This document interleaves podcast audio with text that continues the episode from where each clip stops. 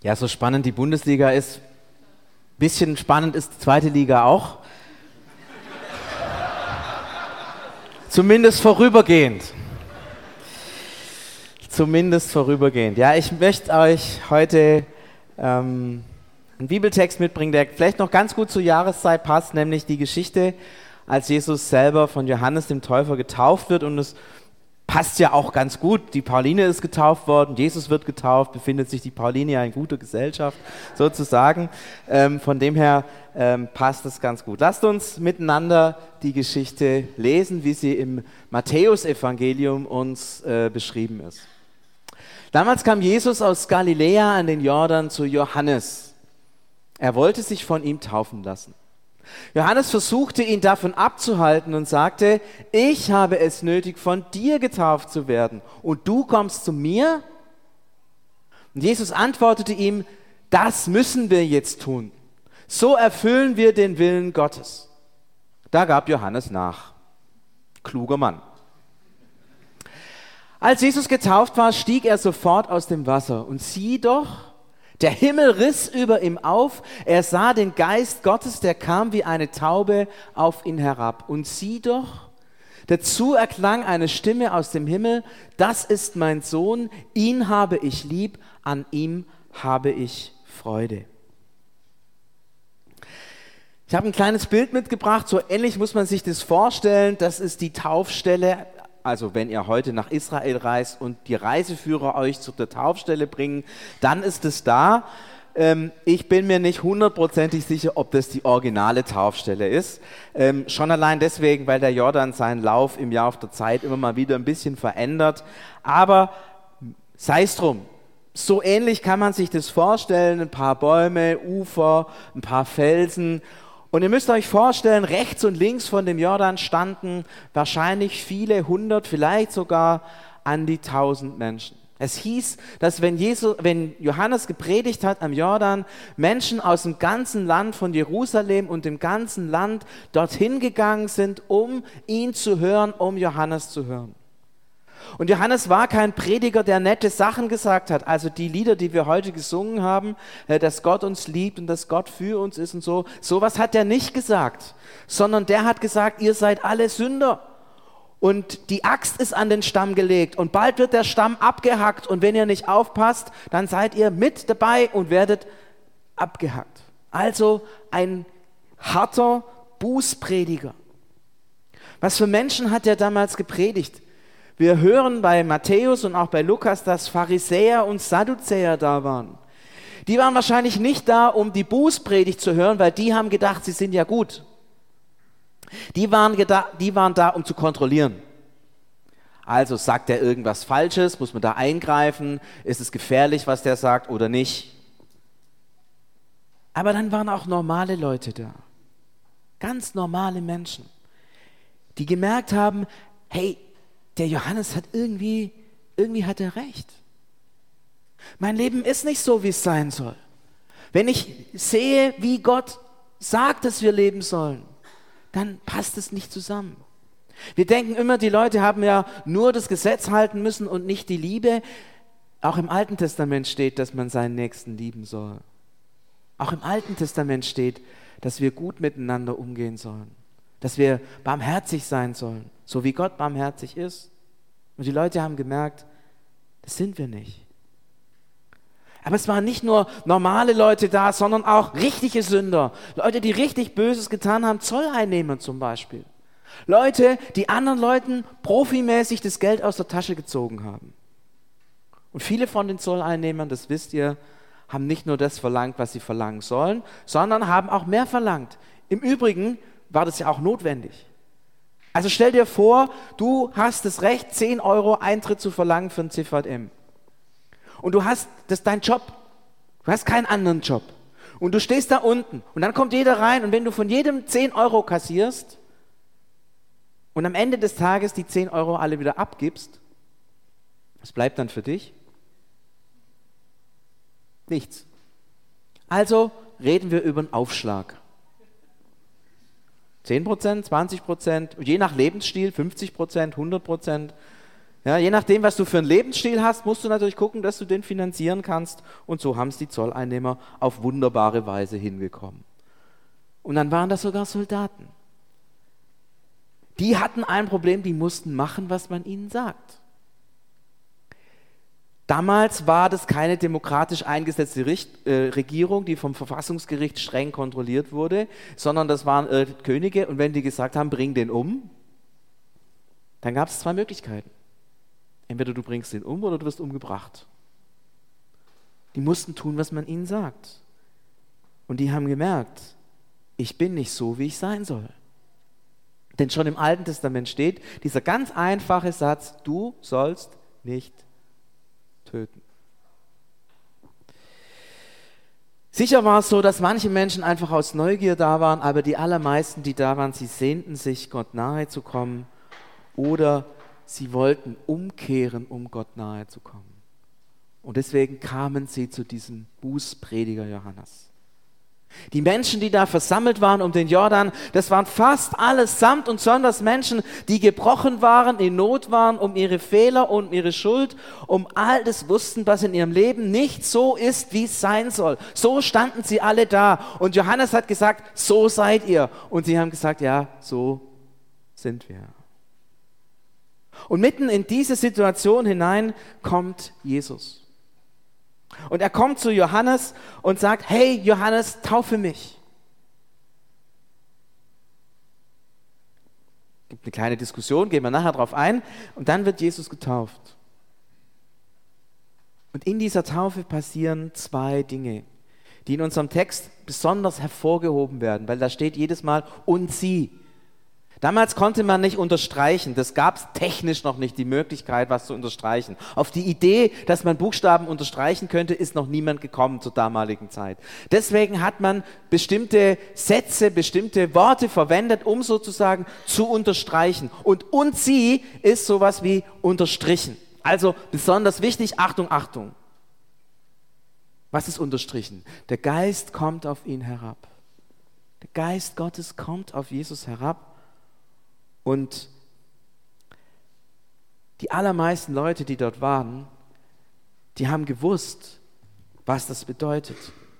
Die kannten nämlich ihre Bibel. Die wussten, dass einmal einer kommt, der einen ganz besonderen Auftrag hat, der die Freiheit bringen soll, der Gottes Reich aufrichten soll. Von diesem einen ist berichtet in Jesaja 61. Dieser eine, von dem wird gesagt. Der Geist Gottes des Herrn ist auf mir, weil der Herr mich gesalbt hat. Er hat mich gesandt, den Elenden gute Botschaft zu bringen, die zerbrochenen Herzen zu verbinden, zu verkünden den Gefangenen die Freiheit, den Gebundenen, dass sie frei und ledig sein sollen, zu verkünden ein gnädiges Jahr des Herrn und einen Tag der Vergeltung unseres Gottes, zu trösten alle Trauernden. Da steht Jesus im Jordan, der Heilige Geist kommt auf ihn herab und alle, die da waren, hatten dieses Wort in ihren Köpfen. Und es ist kein Wunder, dass Jesus kurze Zeit später, als er in Nazareth eine Predigt hält, ausgerechnet über diesen Predigtext hält, äh, predigt und die kürzeste Predigt aller Zeiten hält, indem er sagt, der bin ich. Der bin ich. Drei Worte. Super kurz. Da merken wir, da stehen, da stehen diese gebrochenen, sündigen Menschen, die sich nach Umkehr sehnen, nach, nach Heil, nach Erneuerung. Und Jesus steht da, ich bin der, der Neues schafft. Und dann gibt es ein zweites Sieh doch, das da steht. Jesus ist der geliebte Sohn, an dem Gott wohlgefallen hat. Wenn man das genauer analysiert, sind da drei ganz besondere Bibelstellen im Hintergrund. Die eine ist Psalm 2, Vers 7. Es ist die Einsetzung des, des, des davididischen Königs, also des, des Königs, der aus, der aus dem Geschlecht Davids kommt. Damals im Alten Testament, wenn diese Könige eingesetzt wurden, wurde der Psalm 2 gelesen. Und dort sagt Gott diesem neuen König zu, du bist mein Sohn. Das heißt, dieser König wird in dem Moment, wo er König wird, zum Sohn Gottes. Und Jesus selber kommt aus dem Geschlecht Davids. Er ist ein Nachkomme Davids. Und sofort weiß jeder, okay, dieser Jesus wird von Gott jetzt zum König von Israel eingesetzt. Normalerweise geschah das, geschah, geschah das immer an der Gichonquelle, die in Jerusalem ist. Hier ist es eben nicht der Gichonbach und die Gichonquelle, sondern der Jordan. Aber egal, Wasser ist Wasser. Das Zweite, was dahinter steckt, steht nämlich nicht im Psalm 2, dieses geliebter Sohn, dieses Sohn, den ich lieb habe, steht nicht im Psalm 2. Das Wort, das da dahinter steht, hat sowas, hat die Bedeutung äh, von einzigartig. Also geliebt nicht eher auf der emotionalen Ebene, sondern auf der Ebene einzigartig. Damit wird Jesus überall diese Könige Davids, Nachfolger Davids hervorgehoben. Er ist mehr, er ist der einzigartige Sohn. Und das zeigt sich dann auch bei Jesus. Er war der Einzige, der Erste, der jemals in der Geschichte der Menschheit gewagt hat, zu Gott aber Papa zu sagen. Das ist spannend. Das erste Mal in der Menschheitsgeschichte wagt einer zu sagen, aber zu Gott Papa zu sagen. Er ist der einzigartige Sohn. Eine einzigartige Beziehung zu Gott. Und dieser Jesus sagt, von diesem Jesus wird gesagt, er ist der, an dem Gott Freude hat oder Wohlgefallen. Und es erinnert an den Gottesknecht. Jesaja 42 ist von ihm die Rede und auch Jesaja 49 ist von ihm die Rede an vielen anderen Stellen. Ich will ein bisschen was vorlesen, was über den Gottesknecht gesagt ist. Und nun spricht der Herr, der mich von Mutterleib an zu seinem Knecht bereitet hat, dass ich Jakob zu ihm zurückbringen soll und Israel zu ihm gesammelt werde.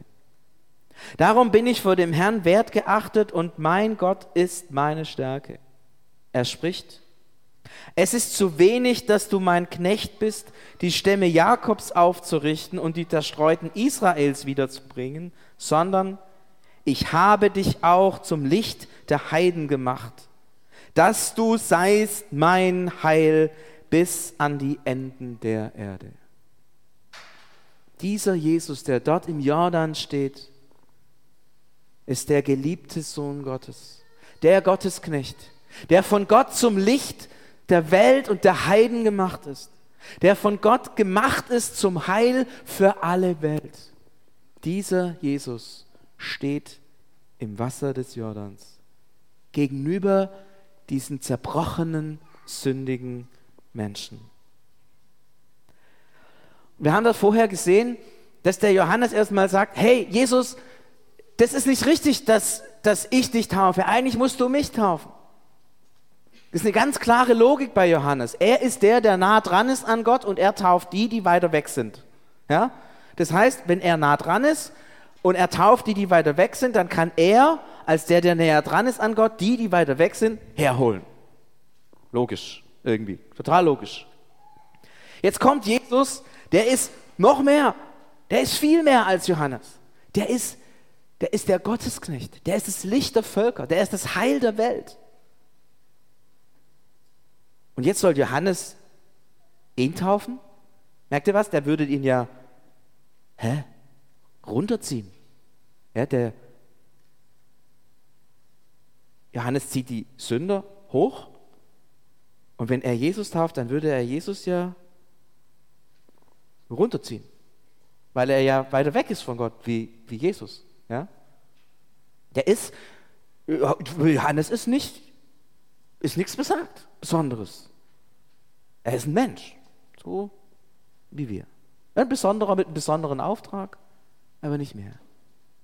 Das heißt, der Johannes sagt, hey, Jesus, das geht nicht, weil dann würdest du, also dann würde ich dich ja auf meine Ebene ziehen und das funktioniert nicht. Du müsstest mich taufen, dass du mich auf deine Ebene ziehst.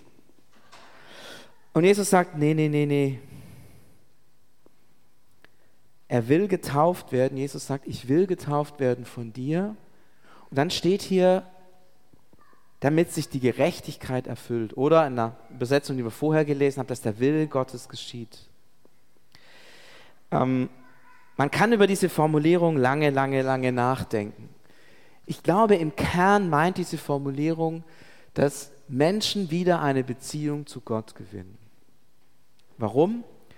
Es geht darum, dass Gerechtigkeit erwirkt wird. So müsste man es eigentlich übersetzen. Gerechtigkeit erwirkt wird. Und was bedeutet Gerechtigkeit? Gerechtigkeit bedeutet, dass wir frei sind von Schuld. Aber frei sein von Schuld ist kein Selbstzweck. Ja, ich bin frei von Schuld. Manche streichen ihre Wände weiß, sind sie auch irgendwie sauber. Ja, einfach nur Ästhetik, einfach nur schön. Nein, frei von Schuld sind, ist deswegen wichtig, weil wenn wir frei von Schuld sind, wir zu Gott in Beziehung treten können und zu Gott in Beziehung sind. Das heißt, im Kern geht es darum, dass Jesus sagt, ich muss jetzt dem Willen Gottes gemäß von dir getauft werden, damit, damit die Menschen in eine Beziehung zu Gott treten können. Das ist seine Aussage. Jetzt werden manche von euch sagen, Moment, Jesus, das stimmt nicht. Ist immer schwierig, wenn man mit Jesus ein bisschen rechtet, ja, aber manche werden sagen, Jesus, das stimmt nicht, das war doch im Kreuz. Kommt noch. Musst noch drei Jahre warten, bis du die Gerechtigkeit aufrichtest. Das kannst du nicht in der Taufe machen, das darfst du erst am Kreuz, nämlich dann musst du sagen, ähm, es ist alles vollbracht und dann, dann funktioniert es. Ja, ich glaube, wenn wir das Jesus sagen würde, würde er sich ein bisschen zurücklehnen, sanft lächeln und sagen, was glaubst du eigentlich, wie alt ich bin? Und wahrscheinlich würdest du sagen, ziemlich alt. Und Jesus würde sagen, ja, ich war schon immer da. Und in dem Moment checken wir, Jesus sieht unsere Welt aus der Perspektive Ewigkeit. Jetzt mal so eine kleine Frage. Stellt euch mal die Geschichte des Weltalls vor. Wie viel Prozent sind die drei Jahre zwischen Taufe und Kreuz? Das ist extrem kurz. Wir haben dasselbe Problem ja auch zwischen dem Kreuz und der Auferstehung. Gell? Manche sagen, in, im Kreuz haben wir das ewige Leben. Streng genommen stimmt es nicht, nämlich es in der Auferstehung. Aber auch hier denken wir, denkt die Bibel und denkt Jesus, Kreuz und Auferstehung in eins, obwohl wir wissen, drei Tage und bla und alles. Aber diese drei Tage sind prozentual gesehen im Bereich der Geschichte der Welt auch nicht viel mehr als die drei Jahre. Und im Johannesevangelium bekommen die Jünger den Heiligen Geist an Ostern im Lukas-Evangelium 40 Tage später, okay, 40 Tage im Vergleich zur Ewigkeit, ihr merkt. Aus Sicht Gottes fällt Jesu Geburt, Taufe, Karfreitag, Ostern, Pfingsten in eins. Das gehört zusammen. Das ist ein Geschehen, ein Moment. Der wichtigste, entscheidende Moment der Menschheitsgeschichte.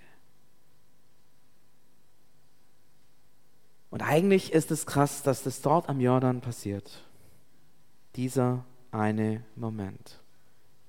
Jesus steht dort im Wasser des Jordan und er sagt, ich tue jetzt etwas. Es geht bei meiner Taufe nicht um eine biografische Notiz, sondern ich handle. Ich bringe Menschen in die Nähe Gottes. Manche werden sich fragen, was dieses Teil hier soll, ob das der Hausmeister vergessen hat beim Reinigen. Ich kann euch sagen, mit solchen Sachen reinigt er den großen Saal definitiv nicht. Ähm, ich habe mir das hergestellt, weil es, weil es deutlich macht, was passiert, als Jesus getauft wird. Jesus ist, wenn man so will, oben. Er ist der Sohn Gottes. Er ist der, der einzigartige Sohn Gottes. Er ist der, der Abba sagt. Der erste und einzige, der Abba sagt. Und ich habe vorher gesagt, wenn er zu Johannes kommt und Johannes ihn tauft, dann wird Jesus runtergezogen auf diese Menschheitsebene. Genau, Jesus wird runtergezogen. Und krass, was dann passiert, oder? Dann passiert wirklich was dann geht es auf der anderen Seite hoch. Für wen geht es dann hoch? Für die Menschen. Als Jesus dort im Wasser des Jordan steht und sich taufen lässt, tut er etwas. Er rettet die Welt. Er rettet die Welt. Er handelt. Er tritt hinein, hinab, um uns hinaufzubringen. Er kommt ganz zu uns, um uns zu Kindern Gottes zu machen. Deswegen dürfen wir auch beten, und wir werden es nachher tun, Vater unser im Himmel. Das, was er hat, diese einzigartige Beziehung zum Vater, setzt er aufs Spiel und tritt hinab, dass wir beten dürfen, Vater im Himmel. Als Jesus dort im Jordan steht, geschieht etwas. Er handelt, er verändert und gestaltet neu. Er kommt zum Vater und bringt uns zum Vater. Er hebt die Menschen in Gottes Gegenwart. Und ich möchte euch bitten, dass ihr euch nochmal in diese Taufstelle, in Gedanken in diese Taufstelle stellt und diesen Jesus seht, der da mitten im Wasser steht. Vielleicht läuft das Wasser noch von seinen Haaren. Und das sind diese zerbrochenen, sündigen Menschen voller Sehnsucht nach Nähe Gottes. Und als Jesus sich taufen lässt, hat er diese Menschen im Blick. Die Soldaten, die Zolleinnehmer, den Simon und den Jakobus und den Judas und wie sie alle hießen, die da standen. Hatte sie alle im Blick. Und er hat für sie das Reich Gottes aufgeschlossen. Er hat ihr Leben verändert. In einer radikalen Weise, wie keiner sich das je hätte denken können. Was er getan hat, war weit mehr als die Taufe des Johannes. Die Taufe des Johannes war ein Zeichen der Buße. Jesus hat ihnen vergeben. Jesus hat sie zum Vater aufgenommen. Jesus hat ihnen ewiges Leben geschenkt. Und als Jesus dort im Jordan stand und sich taufen lässt von Johannes, da hatte er auch die kleine Pauline im Blick. Er kannte sie und wusste, dass sie heute getauft wird. Und dass sie sich heute mit ihm verbindet. Und wisst ihr, er hat nicht nur die Pauline im Blick. Als er dort im Wasser des Jordans steht und sagt, ich will die Gerechtigkeit hervorbringen, da hat er dich im Blick gehabt. Er kannte dich, so wie er jeden damals kannte. Vielleicht bist du kein Soldat, der Böses tun muss. Vielleicht bist du kein Zolleinnehmer. Vielleicht bist du einfach einer von den Normalos. Vielleicht bist du auch so ein bisschen Sadduzäer und Pharisäer. Ich weiß es nicht, was du bist. Vielleicht bist du auch jemand ganz anderes, der in diesen Gruppen gar nicht vorkommt. Aber in dir ist auch dieses Wissen, dass du eigentlich von Gott fern bist und dass du schuldig bist und dass du nicht so bist, wie du sein sollst. Dann möchte ich dir sagen, er sieht dich. Er sieht dich dort stehen. Und er sagt, ich will dich zum Kind des Vaters machen. Ich will dich zum Kind des Vaters machen. Nein, ich mache dich zum Kind des Vaters. Die Taufe Jesu ist ein Wortzeichen. Ein Wortzeichen. Im Zeichen dessen, dass Jesus getauft wird, spricht er zu dir, du bist ein Kind des Vaters. Du bist mein Bruder. Du gehörst zu mir. Ein Wortzeichen. Ich merke, bleibt mir nicht viel zu sagen. Es bleibt mir einfach nur dich zu bitten und letztlich auch mich selber zu bitten. Nimm das an. Nimm das an, was Jesus getan hat. Glaube das. Glaube das, was Jesus getan hat. Nimm sein Geschenk an. So wie wir glauben, dass Gott in der Taufe für die Pauline gehandelt hat und sie zu sich genommen hat, so lade ich dich ein, auch zu glauben, dass dieser Jesus dort im Wasser des Jordans dich gesehen hat und dich zu einem Kind des Vaters macht, dich errettet, dein Licht ist, dein Retter, dein Heiland.